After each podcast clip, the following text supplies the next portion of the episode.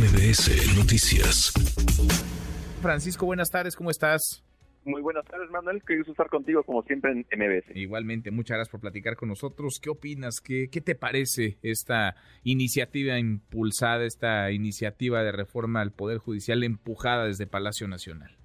Sí, considero que cumple el objetivo inicial del presidente de la República, que es atraer la atención a la discusión pública este tema, que ya le puso todas sus letras, todos sus puntos y todos sus comas, precisamente en el marco de lo que es ya este preámbulo del inicio de las campañas electorales. El presidente ya lo ha dicho expresamente que sus iniciativas, y hablando de esta del Poder Judicial, se inscriben en esas campañas electorales. Dice que sí, o sea, hay una intromisión del presidente hacia el proceso electoral que parece que no se están dando cuenta de la gravedad que eso implica, porque esta iniciativa que él está presentando obviamente va a provocar que los mismos candidatos de Morena y sus aliados la hagan suya, como ya lo comentó la virtual candidata a la presidencia de Morena, que las hagan suyas precisamente para estar generando toda esta discusión y polémica en torno a la pertinencia o no, viabilidad o no de esta iniciativa que en mi opinión eh, está fuera de toda lógica jurídica, porque si bien es cierto se requiere una reforma al Poder Judicial de la Federación, así como a otras instituciones, lo que se necesita es que se haga una reforma seria a partir de un diagnóstico y sobre todo en la parte del fondo, eh, Manuel, porque aquí solamente esta iniciativa es prácticamente en cuanto a la forma, cómo se van a elegir a las ministras, ministros, magistrados y jueces por el voto popular, pero además, hablando específicamente del caso de los ministros de la Suprema Corte, que ya no van a ser 11, sino van a ser 9, aquí hay un punto importante. Resulta que el presidente de la República va a proponer a 10, va a postular a 10, el legislativo a 10, 5 la Cámara de Diputados, 5 el Senado y 10 la Suprema Corte. Y por ejemplo, la pregunta es, ¿acaso el presidente de la República va a postular a personas que realmente sean con experiencia probada en el campo del derecho, en, el, en la experiencia de la profesión, de la abogacía? Yo considero que, o sea, sí, pero no. Es decir, que sean finalmente personas que tengan una, una experiencia o un compromiso con Morena, con el presidente, con su proyecto. Y es ahí, entonces, entonces esto ya se va a desnaturalizar. Desde el momento que el presidente va a proponer, si él quiere que llegue alguien, un perfil como Lenia Batres, va a llegar.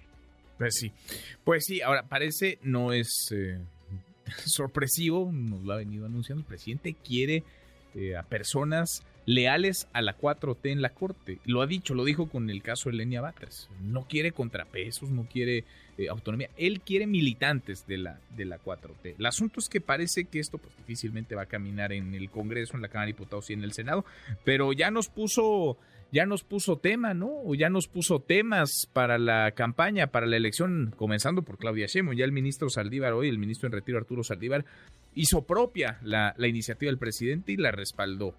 Francisco.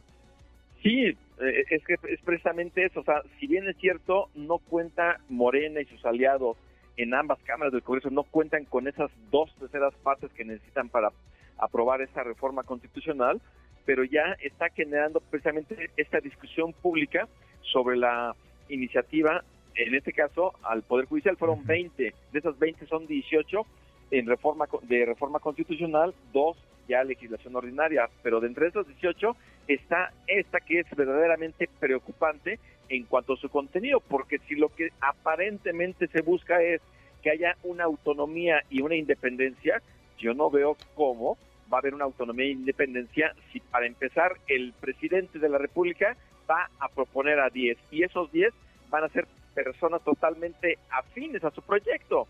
Y esto entonces ya desnaturalizó la esencia de que el pueblo los vaya a elegir. Entonces, esto me parece una total simulación para no estar teniendo o para querer estar dinamitando al Poder Judicial como hoy lo conocemos, un Poder Judicial, cuando menos que en los últimos meses se ha defendido de todos los ataques del presidente de la República porque ha ejercido sus funciones de defender la Constitución mm. con autonomía e independencia. ¿Qué es lo que más te preocupa a ti como experto en este terreno, Francisco, de la iniciativa de reforma al Poder Judicial? Hablabas de la reducción del número de ministras y ministros de 11 a 9. Está también la posibilidad de que el periodo se reduzca, pase de 15 a 12 años, eh, que haya, eh, que desaparezcan las salas y solo se sesione en el pleno. Esto de el voto popular para elegir ministros de la Corte, magistrados y jueces. ¿Qué es lo que a ti te preocupa más de esta iniciativa?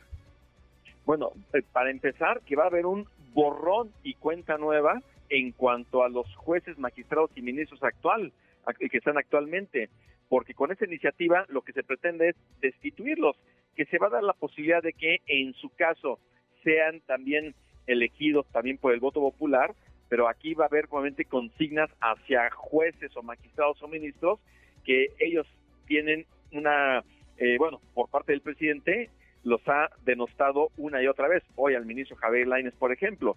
Entonces, me preocupa la creación de un poder judicial a modo.